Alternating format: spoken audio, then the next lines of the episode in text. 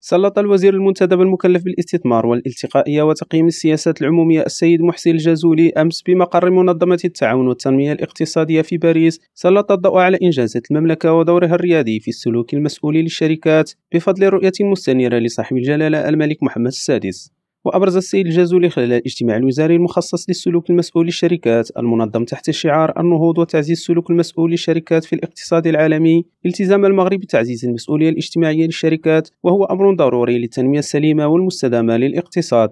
وأكد أن السياسة الوطنية للمملكة بقيادة جلالة الملك تضع تحسين بيئة الأعمال وتسهيل عملية الاستثمار كإجراءات مركزية في صميم التنمية السوسيو اقتصادية للبلاد.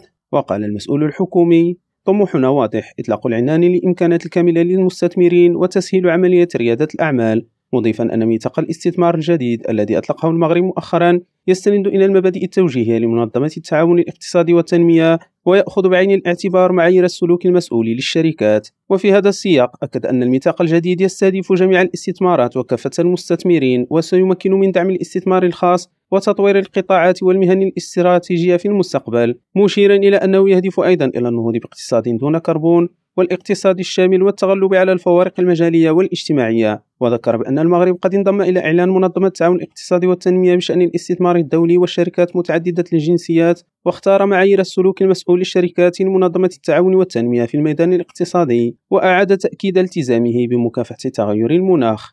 إدريس كيليريم راديو باريس.